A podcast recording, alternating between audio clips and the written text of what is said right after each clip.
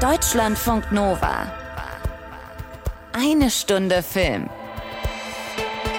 Mit Tom Westerholt und Anna Wollner. It's the most wonderful time of the year. Bitte? Habe ich was verpasst? Ist schon wieder Weihnachten? Ja, für uns selbstverständlich schon. Es ist die fünfte Jahreszeit. Es ist Weihnachten, Ostern, Geburtstag und Karneval zusammen für uns Filmfuzis. Es ist Berlinale 2023. Und ja, es heißt Karneval und nicht Fasching. Und zwar kackegal, wo man lebt. Karneval. Der Herr Westerholt ist leicht übermüdet, das bin ich auch, aber grundsätzlich hat er damit, damit natürlich recht. Hier hocken schließlich zwei Rheinland-Verbündete, wobei ich ja wahr bezweifeln würde, dass du wirklich aus dem Rheinland kommst. Nein, was heißt kommen? Aber ich habe einige Zeit meines Lebens da verbracht. Ich möchte sagen, es handelt sich durchaus um Schlüsseljahre im Leben des Herrn Westerholt. Also in meinen Adern fließt ja Kölsch statt Blut. Ich weiß. Also wirklich, ich musste schon Fasching feiern hier in Berlin. Es war ganz schlimm. Grauenvoll. Es ist Karneval, es ist Veilchen Dienstag und wir haben beide seit Donnerstag wenig geschlafen, aber dafür viel gesehen, brandneue Filme und Serien und natürlich die Menschen getroffen, die das gemacht haben. Ich habe in diesem Jahr übrigens gefühlt mehr Festivalfilme geguckt als in den letzten drei Jahren zusammen. Ich komme auf bisher elf. Äh, bei dir ist es vermutlich wie immer eher so das Doppelte. Ich habe jetzt äh, Filme tatsächlich nicht, ich, ich kann mal kurz durchzählen, ich mache Hm. das ganz schnell. Du kannst die Jeopardy-Melodie singen oder Ding, ähm, ding, warte, ding, warte. ding, eins, ding, zwei, drei, ding, vier, ding, fünf, ding, ding, sechs, sieben, ding, ding, acht, ding, neun, ding, zehn, ding, elf, ding, zwölf, ding, ding, 15 ding, Filme und ding, fünf ding. Serien. Du, für, gut, du kommst insgesamt auf ungefähr das Doppelte von dem, was ich geguckt habe. Serien habe ich nur eine geschafft bisher. Aber lass uns vielleicht mal nicht direkt mit denen anfangen, habe ich gedacht, ähm, die wir wirklich jetzt aus dem Ei haben schlüpfen sehen. Bei vielen auf dem Festival ist es ja so, also Filme, die so frisch sind, dass sie dann irgendwann, teilweise sogar erst Ende des Jahres mal für euch in die Kinos kommen. Äh, sondern lass uns trotzdem mal mit einem Gefühl anfangen heute. Was ist das dieses Jahr für eine Berlinale? Was hat die für so einen roten Faden? Ähm, ich habe geschrieben, was hat die für einen toten Faden? Hast du das gesehen da? Stimmt, jetzt wo du sagst. Ich wollte eigentlich so, weißt du, drüber hinweggehen, aber dann fand ich es zu lustig, als es nicht doch noch kurz zu erwähnen. Was hat die Berlinale für einen toten Faden? Es ist sehr düster sarkastisch, was ich hier sage. Mein Gefühl ist, diese 73. Berlinale will ganz viel auf einmal und schmeißt dadurch aber auch ganz schön viel durcheinander. Ja, mein Berlinale Gefühl ist so ein bisschen so vom Festival, von der Festivalstimmung her. Letztes Jahr war es eine Geister-Berlinale an einem wirklich ausgestorbenen äh, Potsdamer Platz.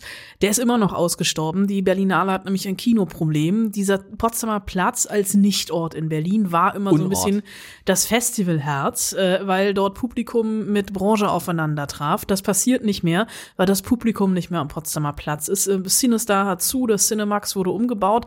Da sind tatsächlich nur noch für uns die Pressevorführungen in Sitzen, in denen man sehr schnell einschläft, weil alles Premium-loungig einen Hocker hat, ähm, den man Alles ist so lederig geworden. ne? Früher waren das so versiffte rote Stoffsessel, in denen man auch irgendwann nicht mehr sitzen wollte, weil man Angst hatte, sich mit sonst was anzustecken. Mein Problem bei diesen Sitzen ist, die, die, die, die Stühle oder die, die Kinosessel sind für Menschen über 1,68 gemacht. Wenn ich da normal drin sitze, komme ich mit den Füßen nicht mehr auf den Boden, beziehungsweise mir schlafen sofort die Oberschenkel ein. Deswegen muss ich immer ein Stück in Liegeposition, hat dann aber das ähm, zur Folge, dass ich gerade in der 21-30 Strecke sehr oft mit dem Schlaf kämpfen mu- Wird den musste. vierten Film des Tages gucken, ja. Dann Aber ich schweife ab. Ähm, die Berlinale ist natürlich äh, das politischste der großen A-Festivals. Das ist bekannt und ähm, es ist auch planbar äh, politisch vom Thema in diesem Jahr natürlich vertreten. Es gibt einiges an Beiträgen über die Situation in der Ukraine als auch im Iran. Ähm, ich habe nochmal nachgeguckt. Äh, grammatikalisch korrekt sind tatsächlich wohl sowohl in als auch im Iran.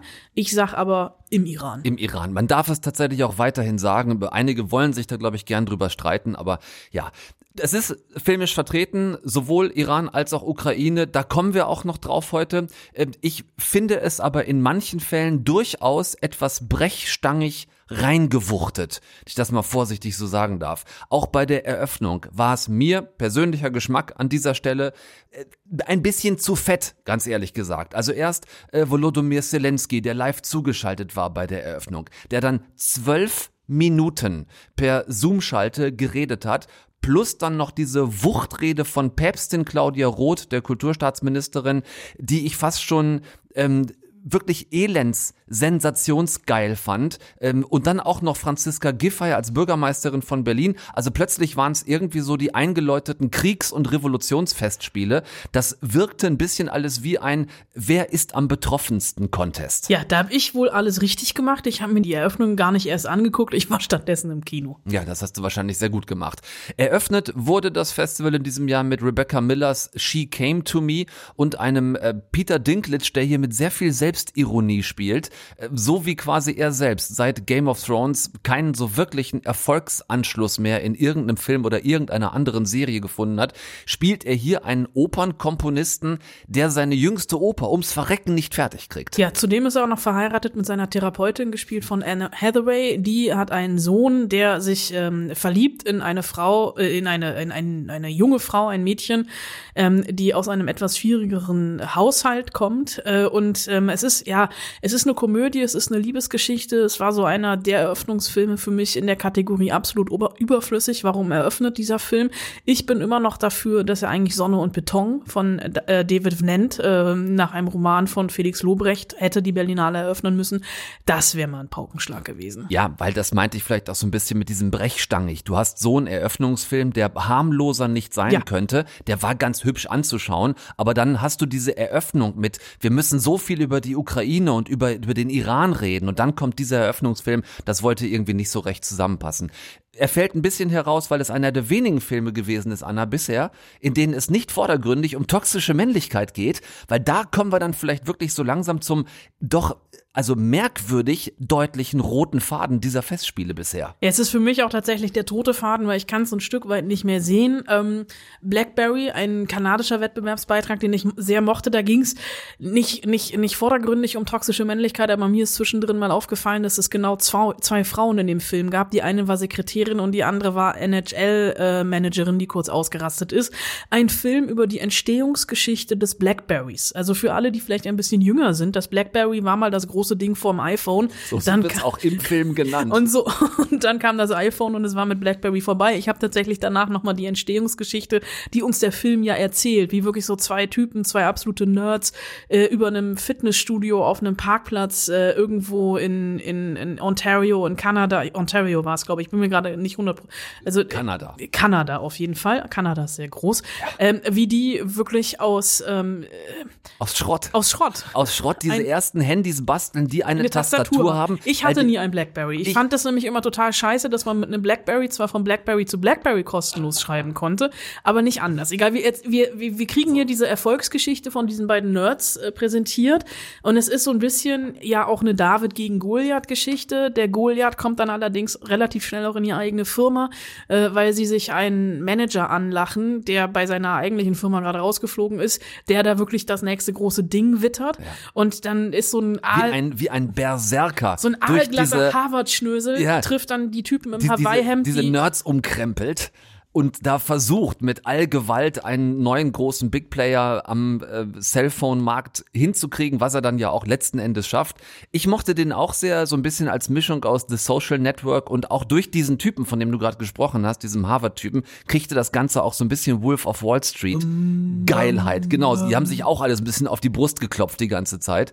Ähm, und so ein bisschen The Billion Dollar Code war auch mit drin. Das war diese Netflix-Serie, äh, die deutsche Netflix-Serie mit Marc Waschke über die äh, Berliner Programmierer von TerraVision. So ein Programm, womit man äh, über den Rechner überall auf der Welt quasi hinreisen konnte optisch. Und angeblich soll dieser Code ja dann später von Google geklaut und für Google Earth verwendet worden sein. Wer die Serie gesehen hat, so in die Richtung geht äh, BlackBerry. Über den sprechen wir dann, wie übrigens über alle Filme, die wir euch jetzt so ein bisschen versuchen im Überblick zu geben, nochmal ausführlicher, wenn sie denn dann in die Kinos kommen. Dann machen wir jetzt den Schlenker von der fast toxischen Männlichkeit zur richtigen toxischen, toxischen Männlichkeit. Also toxische Männlichkeit Deluxe hast du hier hingeschrieben mit zwei Ausrufezeichen. Ich würde vielleicht noch ein drittes dahinter setzen, Ja. nämlich äh, Jesse Eisenberg äh, in Manodrome. Ja, zusammen mit äh, Adrian Brody, die beiden in den Hauptrollen. Jesse Eisenberg als äh, kleiner, völlig homophober äh, White Trash möchte gern Pumper, also so ein Typ, der 80 So ein Mal typischer Insel ein, eigentlich. Genau, richtig. Der jeden Tag ins Fitnessstudio rennt und so richtig viel Muskeln auch noch nicht aufgebaut hat, der mit seiner Freundin zusammenlebt, äh, die, ein Kind schwanger ist. erwartet, die schwanger ist und äh, er, ja, so ein bisschen natürlich auch überwältigt ist von der bevorstehenden Aufgabe jetzt als Vater sich der nicht gewachsen fühlt, aber blöderweise gerät er über einen Kumpel im Fitnessstudio an diesen Typen, den Adrian Brody spielt. Dad Dan. Dad Dan, genau, aber nicht nicht tot, sondern Dad, also er ist Vater und die ganzen seine ganzen Jünger in dieser Sekte, um die es sich letztendlich handelt, heißen noch alles Son, so und so und er gerät da rein und lässt sich einlullen quasi ähm, von dieser Frauenhasser-Sekte, also lauter Männer, die ihre Beziehungen mit ihren Frauen verkackt haben und die Frau an sich als personifizierten Satan verachten. Und das ist wirklich, der hat mich nachhaltig verstört, dieser Film. Mich hat der Film auch sehr verstört. Mich hat Jesse Eisenberg verstört. Ich weiß immer noch nicht so richtig, ob ich ihn genial fand in der Rolle oder total daneben besetzt. Ja. Adrian Brody fand ich genial. Aber ich hatte so ein bisschen das Problem mit dem Film, dass er am Ende nicht mehr wusste, wie er aus der Nummer wieder rauskommt, weil er einfach da zu viel drin war. Also ich fand dieses Sektending, diese, diese, diese Villa im Wald mit den ganzen Männern, ähm, das fand ich schon, schon spannend. Was Der mich, was von die sieben Zwerge so ein bisschen. was mich tierisch gestört hat, war äh, dieser homophobe Ansatz, aber dieses ähm, äh, nicht wirklich die, die, Figur oder der Film hat sich nie wirklich damit auseinandergesetzt, ob die Figur jetzt wirklich schwul ist oder nicht. Und hat dann eine sehr, er macht dann eine sehr drastische Tat, die ich unglaublich übertrieben fand, die ich unangebracht fand, die ich unpassend fand, die ich in sich total homophob fand. Äh, und da, ab da hat der Film sich für mich zu sehr verrannt in diesem Männer, Männer, Männer-Hass-Ding. Und diese Form wirklich stranger, äh, toxischer Männlichkeit finden wir dann auch wieder im ersten großen Film zum Thema Ukraine. Das ist nämlich der, sicherlich haben es einige von euch mitbekommen, der viel besprochene Dokumentarfilm von Sean Penn, Superpower. Ein Film, den Sean Penn zusammen mit seinem Regiekollegen Aaron Kaufman gedreht hat in der Ukraine, in Kiew. Waren sie dort noch bevor die äh, Russen dort einen Krieg angezettelt haben, um ein Interview zu drehen mit äh, Volodymyr Zelensky. Und dann brach dieser Krieg aus und sie waren immer noch dort und haben dann angefangen, ihre eigentlich geplante Doku umzuschmeißen. Und dann sollte es eine Kriegsdoku werden, aber draus geworden ist eine ganz strange Bromance zwischen Sean Penn und Zelensky.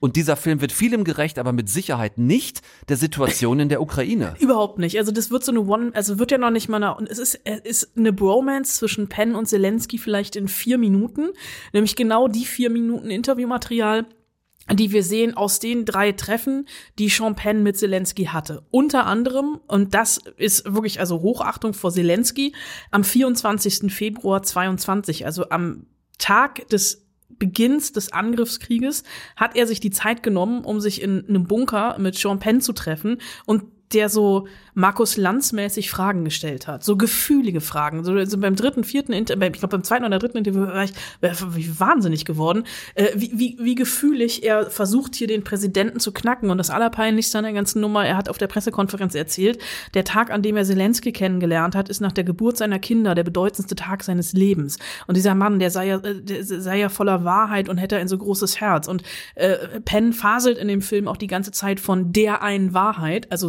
seiner Wahrheit. Ja. In Wahrheit hatte er, bis er in die Ukraine gereist ist, keine Ahnung von dem Land. Und das gibt er auch offen zu. Und er hatte einfach das Glück, zur richtigen Zeit am richtigen Ort zu sein. Normalerweise ist man zur falschen Zeit am falschen Ort. Er hatte einfach das Glück oder auch Pech, am 24. Februar da zu sein und nicht abzureisen. Und es ist aber dieser, also Penn inszeniert sich selber in diesem Film als Epizentrum der Kriegsführung. Also wenn man sich diesen Film anguckt, hat man das Gefühl, ähm, die, äh, das ukrainische Militär würde zusammenbrechen, wenn Penn nicht ständig im Land Absolut. wäre. Und äh, er geht auch bis an die, an die vorderste Frontlinie, also bringt sein eigenes Leben und auch das Leben seines Teams immer wieder in Gefahr. Im Schützengraben quasi an einer Brücke, die bewacht wird von ukrainischen Streitkräften. Und die 48 Stunden später wohl auch, äh, äh, also dann kommt eine Einblendung, wenn sie von, von da weg sind, dass ein paar Stunden später dieser, die, die, die, die, die Frontlinie fiel. Genau, ja, ja, richtig. Also du hast die ganze Zeit das Gefühl in Superpower, dass sich Sean Penn in die Idee verrannt, aber auch verliebt hat, dass er mit diesem Film den Ukraine-Krieg beendet. Ja, ist leider nicht passiert. Ich hätte es mir gewünscht. Ähm, der Film äh, hat auch aktuell noch keinen, also hat noch gar keinen Verleih, also bisher, äh, ich weder in Deutschland noch in Amerika. Und ich frage mich auch, also, äh, also ganz böse gesagt, ähm, die Bilder, die er zeigt, also er ist ja vor Ort und er zeigt ja auch irgendwie zerstörte, zerbombte Kindergärten, Wohnhäuser etc.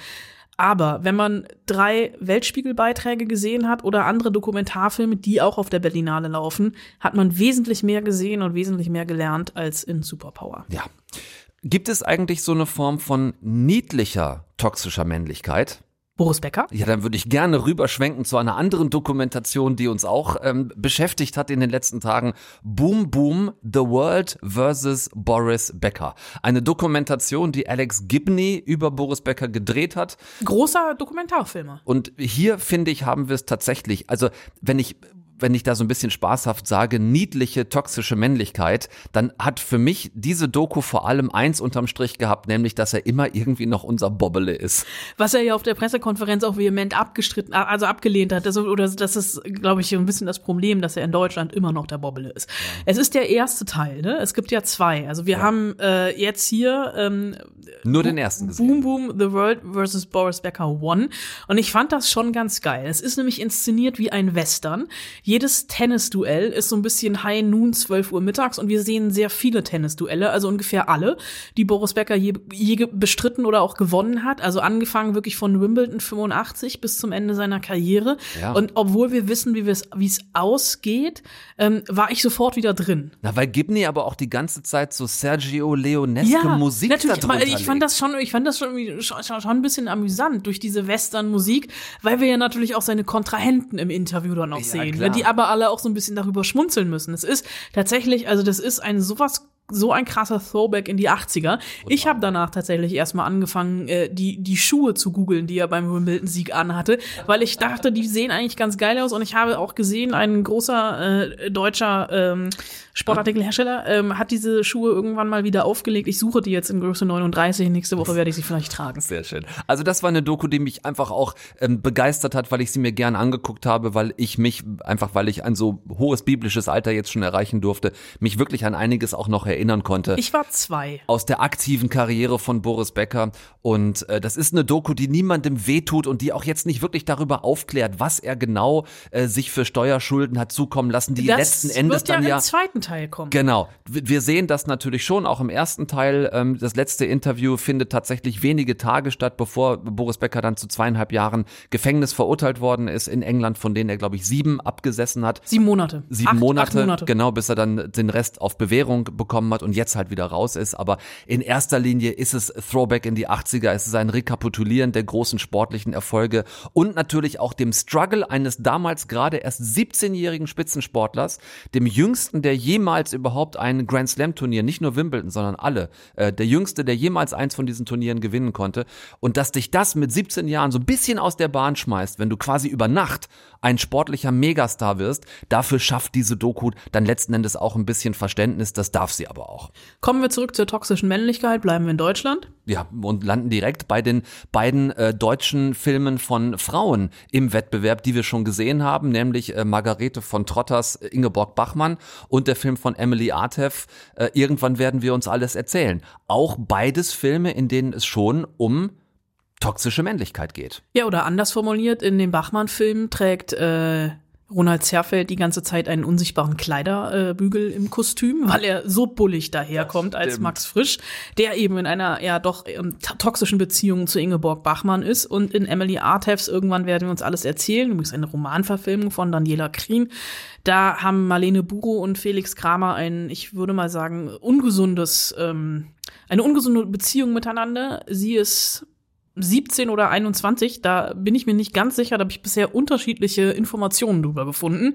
Also im Film sagt sie an einer Stelle. Sie hat ja Geburtstag. Sie sagt an einer Stelle, sie sei 19. Okay, dann ist also weder sie, 17 noch 21. Sie, sie retten es so ein bisschen in den Rahmen der äh, gesetzlichen, genau, ja. der, der, Legalität, retten sie es rein, weil diese Beziehung mit einem äh, benachbarten 40-jährigen Landwirt in diesem, äh, in diesem ostdeutschen Dorf unmittelbar nach der Wende, es ist der erste Sommer nach dem Fall der Mauer. Spielt in Thüringen einer der, wenig, der, der undichtesten, ne, undicht ist nicht das richtige Wort, der wenig besiedelsten Landstriche Deutschlands und genau. ähm, Wir halten fest, Thüringen ist einigermaßen undicht bevölkert einigermaßen undicht bevölkert. So, nichts anderes haben wir hier gesagt. Okay, komm, mach, mach Ingeborg Bachmann. Und äh, wir waren doch jetzt gerade noch bei Emily Artes so. und dieser komischen, wirklich sehr, ähm, ja, toxischen Beziehung zwischen einer 19-Jährigen, die auch nicht zu Hause bei ihrer Mutter lebt, die ja ein Problem hat mit Nee, der, sich selbst Fa- und der, dem Leben. der Vater ist mit einer Jüngeren abgehauen, deswegen wohnt ähm,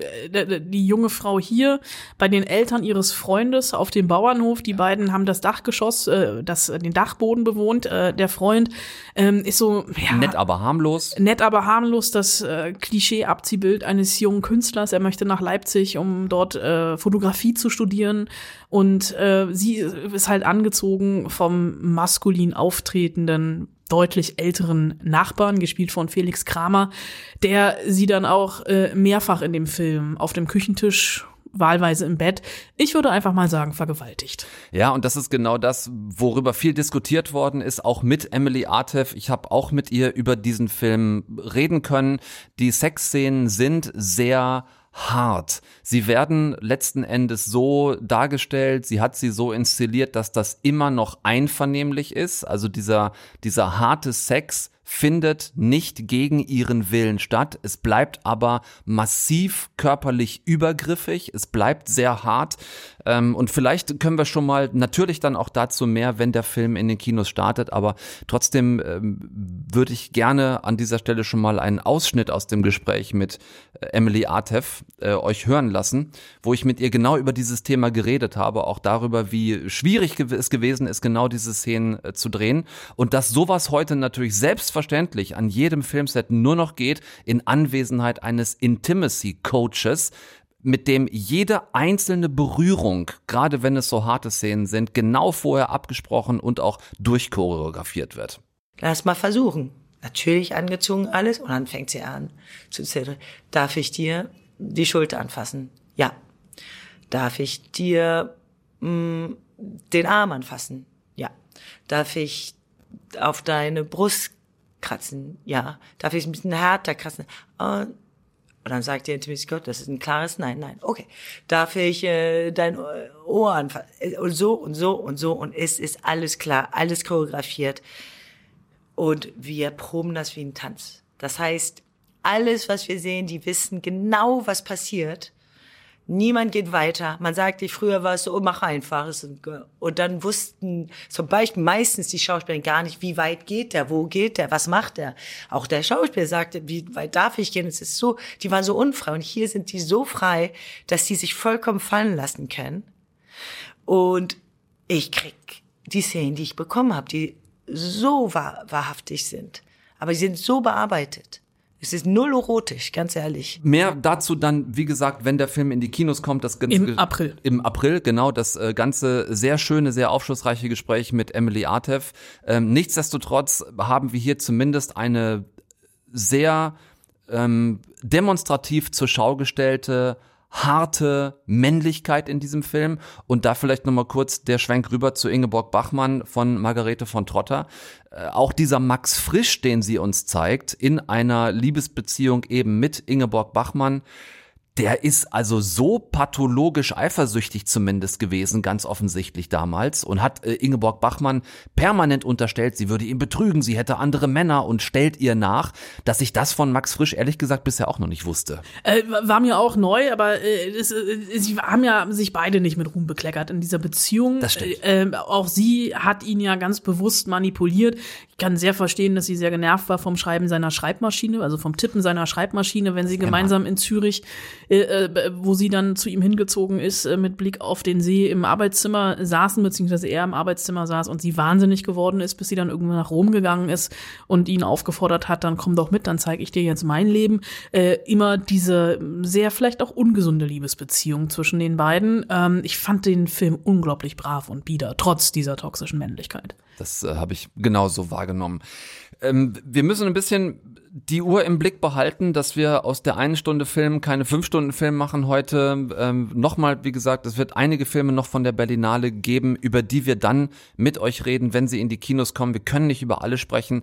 Äh, auch Seneca würde ich jetzt mal rausfallen lassen. Neuer Film von Robert Schwentke mit John Malkovich in der Hauptrolle. Der Film hätte auch einfach heißen können, Malkovich labert. Äh, eine Analogie ge- gedreht quasi im alten Rom. Seneca, der Berater von Nero, das Ganze transportiert quasi in eine Analogie zur heutigen Zeit. Äh, könnte man ewig drüber reden, ganz merkwürdiger Film. Äh, oder auch äh, Kiss the Future war noch eine weitere Dokumentation, die ich wiederum sehr mochte. Äh, da geht es um die bosnische Untergrundkulturszene. Ähm, in der Zeit des Bosnienkrieges 92 bis 95, wo also den Menschen in Sarajevo wirklich die Bomben und die die Gewehrsalven um die Ohren geflogen sind und es trotzdem eine junge Untergrundkulturszene gegeben hat in Sarajevo, die sich nicht hat unterkriegen lassen, die weiter in Kellern Konzerte gegeben hat, Theaterstücke aufgeführt hat und was ich auch nicht wusste, dass die Band U2, vor allem Sänger Bono und Gitarrist The Edge, äh, viel Kontakt zu dieser Szene in Sarajevo hatten und dann ja auch nach Ende des Krieges die erste Band gewesen sind, die dort im Stadion von Sarajevo aufgetreten sind. Äh, ganz viele dokumentarische Bilder aus dieser Zeit zwischen 92 und 95, den fand ich ganz toll.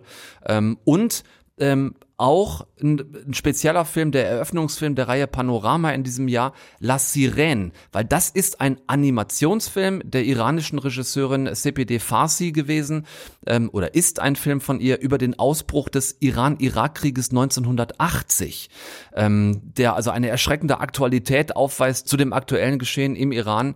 Ähm, hier geht's um den 16-jährigen Omid, der bei seinem Großvater in der bombardierten Stadt Amadan bleibt, die Mutter mit den beiden jüngeren Geschwistern, äh, bringt sich in Sicherheit, verlässt die Stadt, aber er bleibt dort und wird quasi zum humanitären Helfer seiner gesamten Nachbarschaft. Darüber habe ich sprechen können mit der Regisseurin, die vor Jahren mal für zwei Monate in Deutschland gelebt hat und hört euch bitte mal an, wie unfassbar die Deutsch spricht. Das, was im Augenblick gerade im Iran passiert, würdest du sagen, das ist noch Protest oder ist das schon Revolution? Das ist eine Revolution, das ist klar. Anfang Oktober war es schon Revolution genannt in Twitter bei, bei Leute von Iran. Also wir haben es nicht äh, ausgemacht hier, aber die Leute drin sagten das. Und, und ich glaube das, weil Revolution heißt, wenn man diese Symbole, die Ikone verbricht, und das haben sie gemacht. Sie haben das mit Schleier gemacht, sie haben das mit, mit, mit äh, wie sagt man, Schimpfen äh, gegen Khamenei gemacht. Sie haben es mit äh, die Rolle der Frauen. Also gestern habe ich eine, eine Frau, sie ist Ingenieur, ähm, Zeynab Kazemi heißt sie. Sie hat einfach, also sie war in einem Symposium und hat einfach äh, ihre Schleier so weggeworfen auf der Bühne und hat gesagt, ich will äh, nicht damit sein. Das ist wie, also diese Guild von Ingenieurs, äh, wissen Sie. Und sie hat es einfach gemacht und es ist weggefahren. Einfach weggelaufen. Es, äh, die Bilder sind so stark. Also ich weiß nicht, wo sie ist. Hoffentlich nicht äh, festgenommen. Aber ich meine, sie machen, äh, das ist äh, wirklich mit viel Mut. Und ähm, das ist halt eine Revolution. Mhm. Euer Film ist ein äh, Animationsfilm. Der hat in erster Linie mit der Revolution jetzt gerade im Iran nichts zu tun, sondern erzählt die Geschichte vom Ausbruch des Iran-Irak-Kriegs 1980. Bevor sich die Leute fragen, warum jetzt so eine Geschichte, sollten wir noch mal kurz erwähnen, dass gerade Animationsfilme oft eine sehr lange Vorlaufzeit äh, haben. Wann habt ihr angefangen, diesen Film zu planen? Äh, vor acht Jahren, mindestens. Ein bisschen mehr noch. Ja. Ja, ja. Da war. Es geht jetzt ja. los. Da war noch keine Rede von der jetzigen Situation im Iran. Die Situation war vor acht Jahren eine andere. Warum wolltest du gerne äh, diese Geschichte erzählen von äh, Omid, die ja in äh, Abadan spielt? Dieser Krieg ist ein sehr wichtiges Kapitel unserer also iranische Geschichte und ich wollte es seit immer zeigen und äh, zwar auch mit Animation, weil als Animationfilm, weil ich ähm, brauchte diese Entfernung, was die Animation bringt, uns gibt und die Magie, diese Zauber. Ähm, und dazu ähm, die die große Produktion mit also im Studio Dreh so und was man mit die Kriegfilme braucht, das ist nicht meine Art äh, von Kino. Also das interessiert mich nicht. Und ich wollte was mehr intime und mehr persönliche und ähm, und ich glaube, ich wollte als Frau auch Regisseurin äh, diese weibliche Sicht da ist ein Unterschied in die Detail oder in, in die, die, die, Art und Weise, dass die Charaktere ähm, Bewegungen machen oder, oder die, die Entscheidungen und so. Und halt die Charaktere von Paris und äh, Elohe, ihre Mutter und andere Sachen auch. Ähm, das ist eine weibliche Sicht. Und Ich wollte auch diese offizielle Propagandanarrative von der Regierung äh, zerbrechen und äh, weil äh, und ändern, also meine persönliche äh, auch Erzählung geben und zeichnen, weil äh, für die Regierung äh, wir haben kein Recht diese Geschichte halt erzählen, weil das ist ihre Geschichte, sagen sie. Aber jetzt habe ich das, äh, diese Linie verpasst.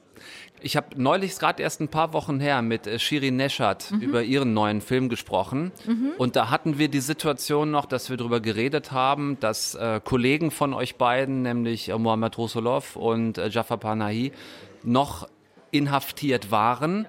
Jetzt reden wir beide und seit, ich glaube, auch erst einigen Tagen sind beide frei. Ja. Das ist das, was auch ähm, auf der Berlinale erzählt worden ist. Ja. Ähm, wenn du dir die Situation anschaust für Kulturschaffende wie Shirin und dich außerhalb vom Iran und Kulturschaffende im Iran, was nimmst du von außen wahr? Ändert sich die Situation dort auch gerade oder sind die beiden Kollegen nur freigelassen worden aufgrund von internationalem Druck? Was passiert da gerade?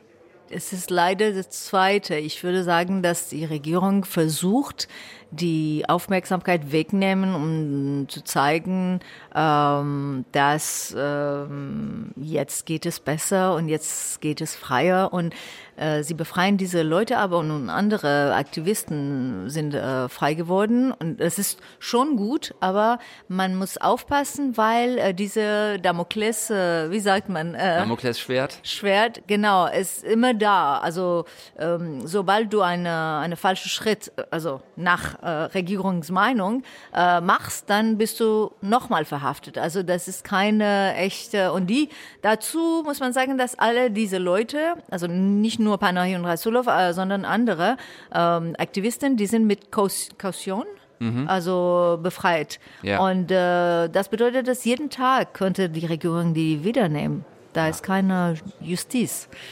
Ähm, aber es zeigt, glaube ich, dass die Regierung ist schwächer geworden. Das zeigt es. Dazu dann gerne auch noch mal mehr, wenn dieser Film äh, startet, wird wahrscheinlich im Herbst irgendwann sein. Und damit, liebe Anna, sind wir bei zwei Berlinale Projekten und auch zwei eine Stunde Filmgästen, die schon diese Woche starten, also direkt. Zum einen ein Kinofilm und eine Serie. Wann wird es endlich wieder so, wie es nie war, auf der Leinwand? Und dazu die Frank Schätzing Buchverfilmung von Der Schwarm als ZDF-Serie. Ja, beide Projekte basieren auf Büchern. Beide Bücher habe ich überraschenderweise gelesen, denn ich kann lesen. Glaubt man mir nicht oft, aber es ist tatsächlich der Fall. Und ich würde jetzt einfach mal anfangen mit Wann wird's endlich so, wie es nie war, von Joachim Meyerhoff, gefeierter Theaterschauspieler, Filmschauspieler, glaube ich gar nicht so sehr. Und Buchautor. Es sind sogar mehrere Bücher in dieser Reihe, in denen er über sein eigenes Leben schreibt. Das ist autobiografisch. Sonja Heiß hat es jetzt verfilmt. Großartig großartige Regisseurin und auch Romanautorin. Gemacht hat sie unter anderem Hedi Schneider steckt fest mit Laura Tonke. Geschrieben hat sie Rimini. Ich erwähne das jetzt so, weil wir gleich darüber auch gesprochen haben werden.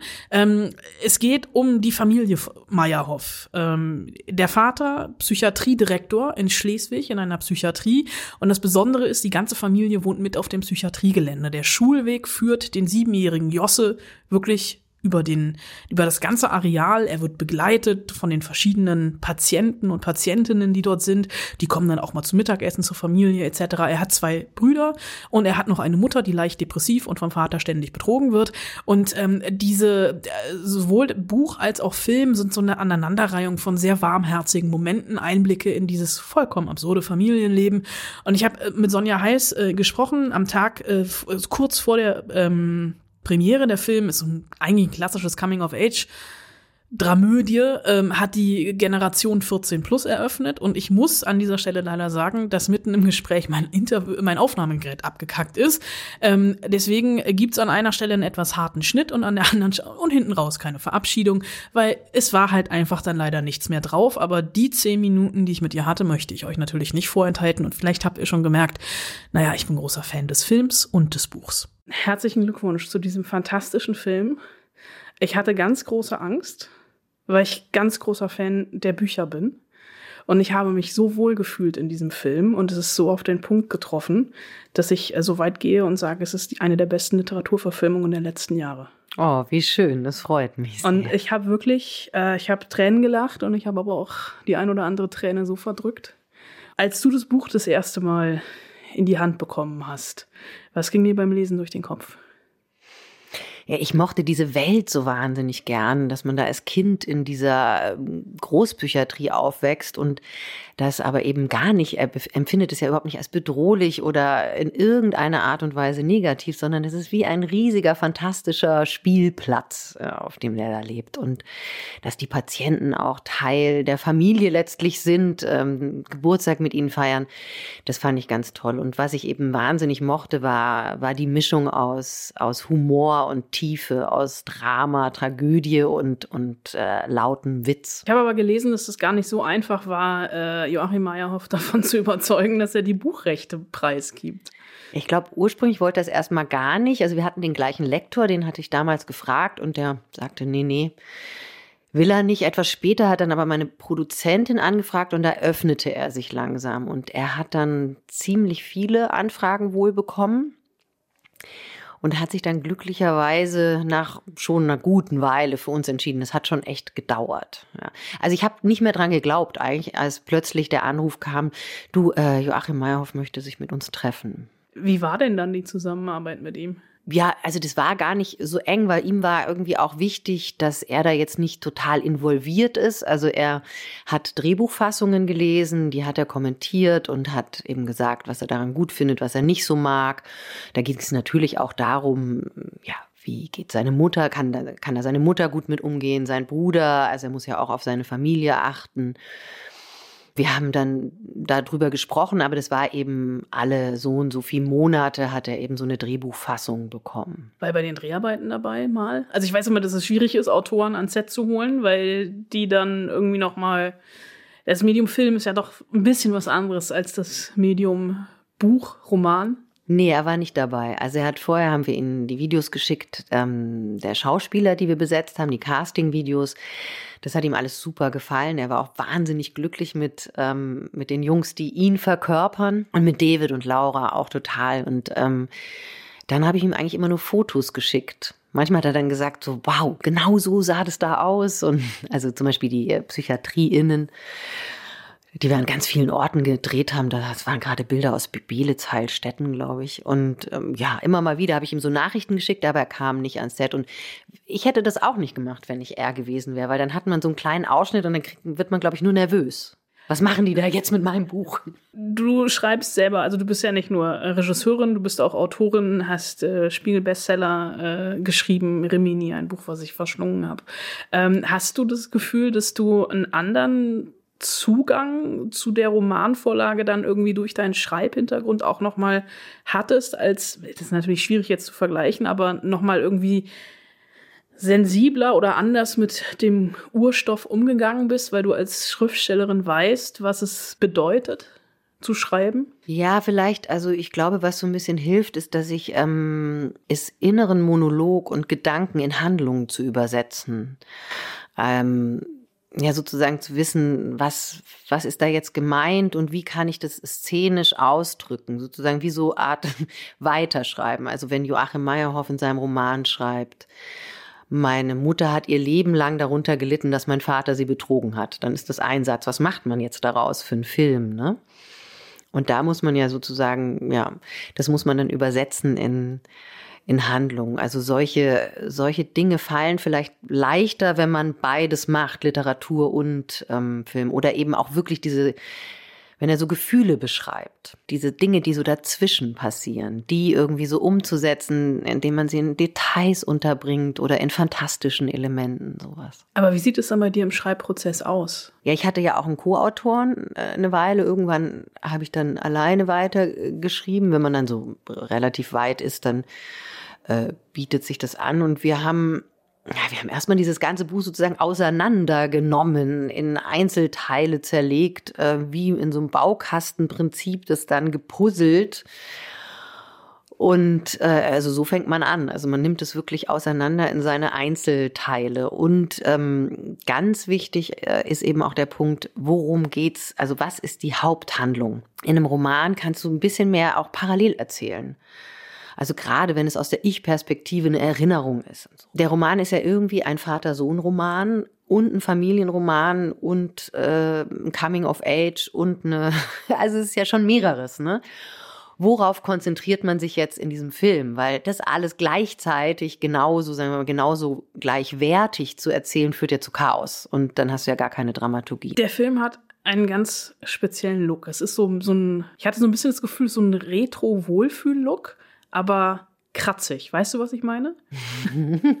was war deine visuelle Vision? Was für eine. Hm, naja, eine gewisse Größe und auch auf eine Art, also innerhalb dieser Familie, diese Villa, das hat was sehr Elegantes, finde ich. So, äh, Natürlich ist es historisch, aber äh, ohne diese ganzen Klischees abzuarbeiten, keine Prilblumen und kein Orange. Und ähm, ich weiß, was du mit kratzig meinst. Es ist eben diese Psychiatriewelt. Die ist natürlich, die muss ein bisschen angeraut sein. Das sah nicht so, das sah da alles schon auch ein bisschen härter aus. Ne? Und das ist auch eben der Unterschied dann zwischen zu Hause und draußen. Ich hatte aber trotzdem das Gefühl, in, also gerade in der, in der Professorenvilla, ich würde da sofort einziehen. Ja, ich auch. so, also, ähm, das fand ich aber auch irgendwie das Gute. Also du hast ja eine Professorenvilla, das sagt es schon. Das heißt, ähm, du hast auch die Erlaubnis, ähm, mit tollen Möbeln aus den 70er Jahren zu spielen und da eben nicht nur Trash reinzustellen. Und ähm, das macht dann natürlich auch visuell wahnsinnig viel aus. Also die Kamera, der Kameramann hat super Bilder gemacht und toll geleuchtet, aber es ist ja auch wahnsinnig wichtig, was, was ist in dem Bild, was steht da drin und diese Farben auch, ne? Wie schwierig war es denn, die einzelnen Motive zu finden? Also, das ist halt auch noch diesen 70er, 80er Jahre Look der Gebäude. Ist mir also natürlich klar, dass ihr nicht irgendwie ein Psychiatriegelände gefunden habt, wo ihr das alles gedreht habt. Aber es ist ja trotzdem so dieses, ja, fast schon marode auch. Ähm, wie, wie schwierig war das in der Motivsuche? Das war super schwierig. Das war wirklich, also ah, jedes Motiv war schwierig. Auch diese Villa, also das ist, das ist eigentlich eine leere Villa gewesen an der Kleeallee, die komplett, also das alles, der Teppich, die Tapete, da, alles ist von uns da rein gesetzt worden. Aber diese Psychiatrie ähm, ist an wahnsinnig vielen verschiedenen Orten gedreht. Ähm, die ist in Nordrhein-Westfalen außen auf einem Klinikgelände, das tatsächlich ein psychiatrisches Klinikgelände ist gedreht worden, dann in einem Waldkrankenhaus mitten in NRW wo auch Babylon Berlin gedreht hat. Dann noch in Belitz-Heilstätten natürlich, in den Ruinen. Das war ein besonders angenehmer Dreh, wenn es dann da so null Grad hat und die Mauern feucht sind. Das ist äh, sehr schön. Dann noch ein Gelände in Potsdam. Hermannswerder, oder? Hermannswerder. Ich bin zur genau. Schule gegangen, habe ich sofort erkannt. Ah, lustig. Und Hermannswerder ist nämlich vom gleichen Architekten erbaut wie das Psychiatriegelände in NRW. Und dann noch ein paar, äh, noch ein paar Locations, irgend so eine Villa sonst wo in Brandenburg und also wo wir alles diese Psychiatrie gedreht haben, ist wirklich, also ist komplett zusammengestückelt. Aber ist es nicht auch das Schöne irgendwie am Film, dass das so funktioniert? Ja, schon, aber es ist auch ganz schön aufwendig. Also wir hätten schon gehofft, wir finden was, wo wir ein bisschen mehr Motive äh, am Stück drehen können. So. Ne? Deutschlandfunk Nova. Eine Stunde Film. Wann wird es endlich wieder so, wie es nie war? Startet jetzt schon am Donnerstag. Ganz aktueller Berlinale Film und ebenfalls aktuelles Berlinale Serienprojekt ist Der Schwarm. Anna, da haben wir schon vor ein paar Wochen reingucken dürfen, mit verschiedenen ProtagonistInnen sprechen dürfen. Jetzt gab es noch einen kleinen Aufreger im Rahmen der Berlinale, ja. weil komischerweise völlig überraschend der äh, nicht am Projekt beteiligte Frank Schätzing sagt, das sei alles scheiße. Ja, der, er war mal am Projekt beteiligt. Der hat mit angefangen. Ne? Der Schwarm, auch so 900 Seitenklopper, kannst du deine Oma mit erschlagen, wenn du willst, oder dein, dein Bett mit abstützen. Ähm, der hat mal angefangen, war beteiligt an diesem Projekt. Äh, Showrunner ist unter anderem Frank Dolger, der Game of Thrones gemacht hat. Und ist dann aber wahrscheinlich wegen interner Differenzen irgendwann ausgestiegen aus diesem Projekt und hat halt jetzt im Vorfeld, dieses ZDF bewirbt hier, also der ganze Potsdamer Platz ist zugehangen mit der Schwarmplakaten. Ist es ist teuer gewesen, das Ding. 44 Millionen Euro gekostet, eine internationale Großproduktion, High-End-Serie. Ähm, ZDF rührt seit Monaten die Werbetrommel und dann kommt Frank Schätzing und ähm, sagt irgendwie, es pilchert. Und äh, ich muss ganz ehrlich sagen, ich habe das nicht so gesehen. Also ja, für ein, also es ist auch schon wieder so relativierend, aber für eine ZDF-Serie habe ich mich sehr gut unterhalten gefühlt. Wir hatten auch das große Glück, wir konnten zwei Folgen auf großer Leinwand sehen. Und ich habe unter anderem gesprochen, also Leonie Benesch, die mitspielt, die habt ihr letzte Woche gehört, die ist nämlich mittlerweile European Shooting Star. Und ich habe dann noch gesprochen mit Professor Dr. Antje Boetius vom Alfred Wegener Institut in Bremen, eine der renommiertesten Meeresbiologinnen der Welt. Und die hat nämlich das Projekt als Wissenschaftlerin unterstützt und beraten. Ich muss ganz profan und doof und naiv anfangen. Wo kommt bei Ihnen die Faszination fürs Meer her? Schon als Kind habe ich mir vorgestellt, wenn ich groß bin, dann will ich mal zur See fahren. Und noch lieber als nur zur See zu fahren, über Wasser möchte ich unter Wasser in einem U-Boot das unbekannte Leben im Meer erkunden. Und ich hatte Glück und habe genau diesen Traumberuf auch dann mir erobert. Was ist es für ein Gefühl, unter Meer zu sein? Ich finde es wunderbar, weil wenn man da einsteigt in seine kleine Kugel und absinkt, dann kommt man eben in eine Welt, die für uns Menschen fremd ist und in der wir auch nicht leben können. Wir können ja nicht aussteigen und am Tiefseeboden rumlaufen. Wir sind da Gast und gleichzeitig ist das der größte Lebensraum der Erde und es gibt so viel Leben, was wir gar nicht kennen. Und ein bisschen habe ich immer das Gefühl, es ist wie Raumfahrt wie ein Eintritt in einen fremden Planeten Erde, wenn ich abtauche. Und jedes Mal gibt es irgendeine Begegnung mit Lebewesen, die ich noch nie gesehen habe. Und das macht glücklich und es ist einfach auch wichtig, weil wir müssen verstehen, was auf der Erde lebt, um es schützen zu können. Aber ist es nicht auch ein bisschen so ein mulmiges Gefühl, ähm, im, im Wasser zu sein und dann schwimmt da irgendwas vorbei, was vielleicht noch nicht entdeckt wurde? Naja, das ist ja das Ziel, dass man eben hinschaut und kartiert und zählt und äh, Wissen erzeugt über die Meere. Unheimlich ist es eigentlich immer nur, wenn man so lange gearbeitet hat, Jahre bis endlich die Expedition stattfindet und dann geht irgendwas schief, dann ist irgendwas kaputt oder es kommt ein Riesensturm und man kann gar nicht abtauchen, weil das äh, zu viel, die Wellen zu hoch sind und solche Sachen sind dann ärgerlich. Aber an sich ist das eben eine sichere Sache, ist auch noch nie ein Mensch zu Schade gekommen bei der Tiefseeforschung. Natürlich ist das Buch 20 Jahre her. Es hat sich viel getan, auch in der Wissenschaft seitdem. Ähm, wie war da Ihre Arbeit, um aus dem Buch die Aktualität, also das Buch der Wirklichkeit 2021, 22, 23 anzupassen? Ich habe das Buch äh, tatsächlich gelesen, als es rauskam, weil ich ja selber ein Teil ähm, in dieser Gashydratforschung war, die wir international organisiert haben. Und mein Arbeitsgebiet war eben die Frage nach den Mikroben, die im Meeresschlamm sitzen und Methan auffressen. Äh, Im Grunde hilf, helfen die uns ja sehr, weil sie verhindern, dass Methan, das aggressive Treibhausgas aus dem Meer in die Atmosphäre kommt. Dann zehn Jahre später ähm, mitmachen zu können bei der Serie, und nochmal zu lesen, da war ich überrascht, wie viele Dinge, die sich damals anbahnten, in dem Buch enthalten sind, aber auch wie schnell sich die Zeit verändert hat und wir mittlerweile ja international einen Ausstieg aus fossilen Energien uns vorgenommen haben. Also vielleicht das Gashydrat-Thema gar nicht mehr so aktuell ist, dafür aber der Tiefseebergbau. Und das war mir eine Freude, mal einmal miterleben zu können, wie aus Wissenschaft und Geschichten einem Buch so eine Serie entsteht. Ich selber gucke gerne Serien und durfte es wirklich von Anfang bis Ende rauskriegen. Meine Aufgabe war zum Beispiel Szenenberatung, also wie sieht es aus auf einem Forschungsschiff, was ist die Sprache der Forschenden und der Seeleute, aber auch im Drehbuch dann immer wieder zu gucken, wie weit kann man gehen, echte Naturfakten einzuweben und ab wann beginnt eben Fiktion. Und wie ist da die Balance zwischen den wirklichen Fakten und der Fiktion? Die einzelnen Szenen, also zum Beispiel Quallenpest, massive Mengen von Krebsen, die an Land drängen und auch Krankheiten, die sich ausbreiten können, die bestehen überall oder Wale, die angreifen, die bestehen immer aus Fakten, aus Beobachtungen, die eine wissenschaftliche Untersuchung bekommen haben. Warum ist das so? Am Ende des Tages kommt immer wieder raus, weil der Mensch die Meere in Ungleichgewicht bringt, weil wir durch Klimawandel, äh, Überfischung, Nährstoff- und Mülleinleitung die Meere verändern, passieren Dinge, die eben einfach nur von Ungleichgewicht sprechen.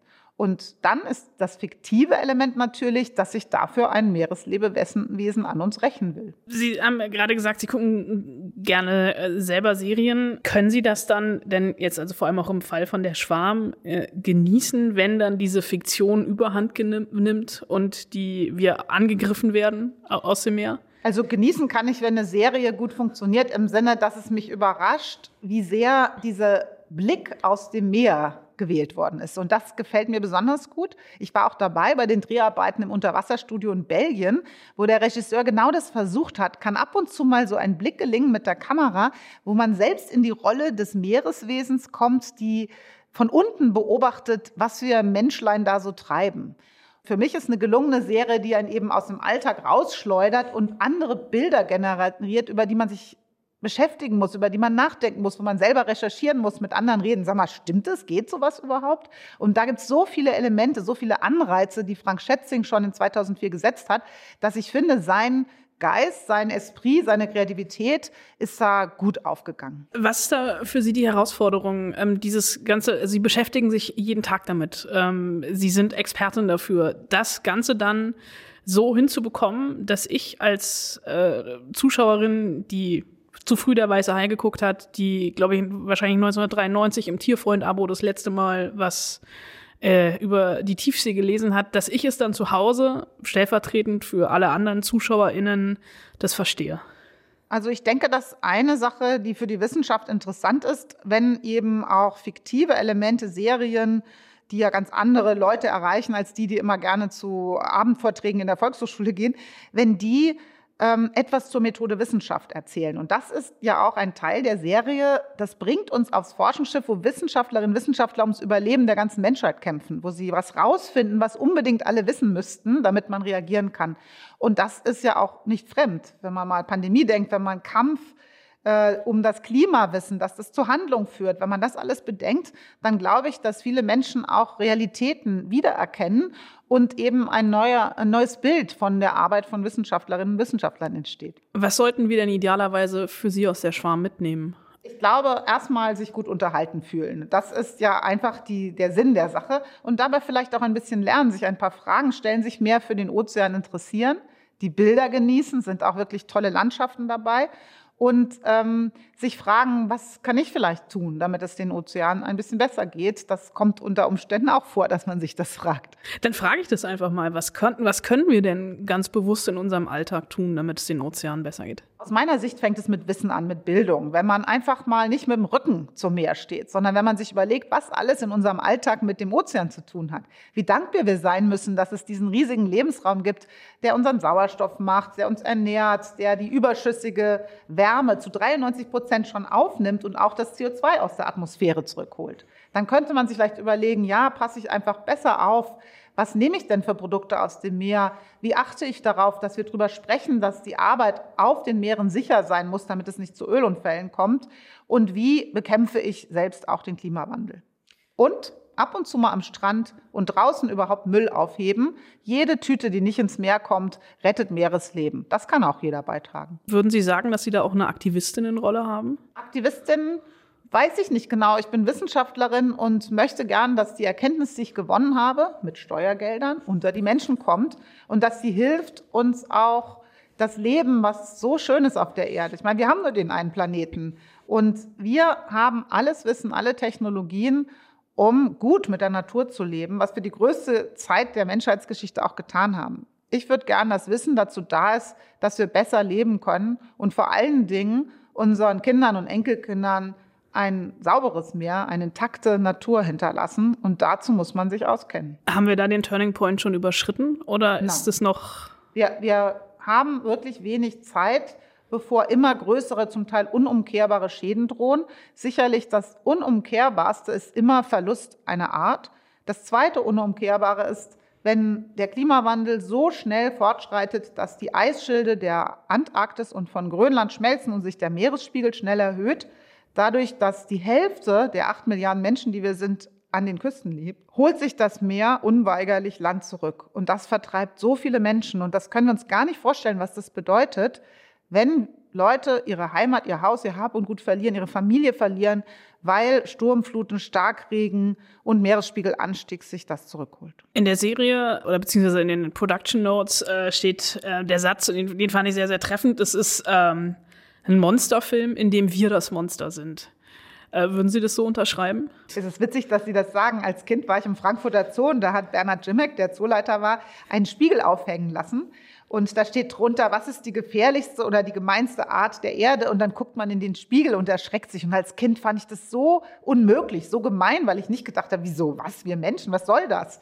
Und heute verstehe ich diese Idee von uns als Zerstörer. Aber das ist ein so kurzer Zeit unserer Geschichte, dass wir eine solche Wirkung entwickelt haben auf die gesamte Erdoberfläche, dass ich eher finde, wir sollten darüber reden, dass wir es doch viel besser können. So viele Menschen haben gelernt, die Natur zu pflegen, gut mit Tieren und Pflanzen umzugehen. Und wir müssen das einfach nur hinbekommen, aus dieser Arroganz auszutreten, dass alles immer so sein muss, wie es war in den letzten 50 Jahren. Wir können Zukunft ganz neu denken. Und ich glaube, dass die Serie ein bisschen da zum Denken und zum Hoffen anregt. Wir hatten am Wochenende die Bilder aus Lützerath. Ähm, glauben Sie, dass so langsam ein, ein Umdenken ja. stattfindet? Also es gibt schon ein paar Turning Points beginnen. Zum Beispiel ist jetzt doch seit ein paar Jahren nicht mehr der Kohleverbrauch angestiegen. Wir wissen noch nicht richtig am Umkipppunkt, wo man eben sehen kann, es wird immer weniger Kohle. Das muss schnell passieren, weil wir sonst, äh, weil CO2 so lange wird in der Atmosphäre, sonst verlieren wir einfach immer mehr Zeit und es wird immer holpriger. Ich glaube aber, dass der Turning Point begonnen hat, weil zum ersten Mal in unserer Geschichte die Nationen nicht nur Klimaziele, sondern jetzt auch noch Naturschutzziele. Ist ja im Dezember gerade erst passiert. Wir haben ein weltweites Naturschutzziel bis 2030, 30 Prozent der Erdoberfläche wieder in Einklang mit der Natur bringen durch unsere menschliche Hilfe. Und ähm, das gibt mir Hoffnung. Wir haben zudem auch einen europäischen Rahmen, in dem wir uns bewegen, auch wenn wir jetzt wieder vor dieser blöden Situation stehen, dass wir dauernd über LNG, über Frackinggas und Kohle reden, weil der Krieg da ist, weil wir Probleme haben, dass billige Gas aus Russland nicht mehr sein darf. Das bedeutet aber für uns, dass wir begonnen haben, umzubauen, und zwar schneller als ursprünglich gedacht. Und ich glaube daran, dass der europäische Zusammenhalt, das große Green Deal-Paket, das wir in Deutschland auch mit unterschrieben haben, gerade zu Weihnachten ähm, auch nochmal einen Rahmen gibt, in dem wir vorankommen werden, einen Turning Point. Ich muss äh, zum Abschluss die Frage leider stellen. Ich hoffe, dass Ihre Antwort sich mit meiner Vorstellung deckt. Der beste Tiefseetaucherfilm. Life Aquatic von Wes Anderson. Das ist ein Film, der so ein bisschen sich lustig macht über Jacques Cousteau. Und wenn man diesen Humor sieht und aber auch die Szenen, wie es uns halt eben geht, auf den Meeren und bei den Expeditionen, wo so oft was schief geht. Den Film finde ich großartig und mein Lieblingssatz, den sage ich sehr oft. Da wird ähm, der Held, also Jacques Cousteau, Bill Murray, wird gefragt, was der Grund ist, dass er den Tigerhai jagt, der wissenschaftliche Grund. Und er antwortet, Rache. Das tut manchmal gut, einfach nur für einen Moment daran zu denken, dass auch wir Wissenschaftlerinnen und Wissenschaftler, die versuchen, immer Wissen zu erzeugen, was äh, beim Überleben helfen soll, die Dinge besser zu machen. Und so oft wird das Wissen verachtet, mit den Füßen getreten, dass man dann manchmal sagen kann, oh, ich wünschte, dass es Rache gibt dafür. Ganz herzlichen Dank für das Gespräch. Danke. Du hast es vielleicht besser auf dem Schirm als ich, Anna. Online first, erst in der Videothek, dann im linearen Fernsehen. Also es ist ganz kompliziert. Es ist online first. Tatsächlich ab dem 22.02. sind, soweit ich weiß, die ersten drei Folgen online. Dann kommt nächste Woche, kommen die nächsten drei Folgen und dann in der Woche, in der es auch im linearen Fernsehen im ZDF läuft, an vier Abenden hintereinander in Doppelfolgen, gibt's online auch die letzten beiden Folgen. Und dann gibt es noch drumrum ganz viel Doku-Begleitmaterial, sowohl analog, also analog im linearen Fernsehen und digital im linearen Fernsehen und Dialog. Digital. Digital, nicht analog. Dialog. Geben wir einfach nach dieser Dialog ist, es ist, ist quasi, wenn es gleichzeitig digital, gleichzeitig digital und analog ist, dann Man, ist es Dialog. Auf, äh, geh doch einfach auf zdf.de und guck selbst. Da, kann, da könnt ihr, das, den Tipp wollte ich doch gerade weiterreichen an die geneigte Zuhörerinnenschaft. Bitte guckt euch das selber an. zdf.de, ihr seid ja nicht blöde, ihr könnt das selber rauskriegen. Nicht so wie ich. Wann jetzt genau welche Folge davon läuft. Aber der Schwarm, die große Frank Schätzing-Verfilmung, äh, seht ihr jetzt in den kommenden Wochen in der ZDF-Mediathek und auch im ZDF-Fernsehen. Wir haben dann auch in den nächsten Wochen noch Klaas Häufer Umlauf dazu zu Gast, der eine mini kleine Rolle hat, die ich aber gerne zum Anlass genommen habe, mit ihm mal grundsätzlich über das Thema Fernsehen machen zu reden und wie sich das möglicherweise in den nächsten Jahren gestalten wird. Äh, auch dem linearen Fernsehen geht es ja, sagen wir mal, in Zeiten immer größer werden, dass Streamingdienste nicht ganz unproblematisch gut. Äh, Das kommt nach und nach in den nächsten Wochen, genau wie wir in den nächsten Wochen nach und nach alle Filme dieser Berlinale nochmal rauskramen werden und dann drüber reden werden.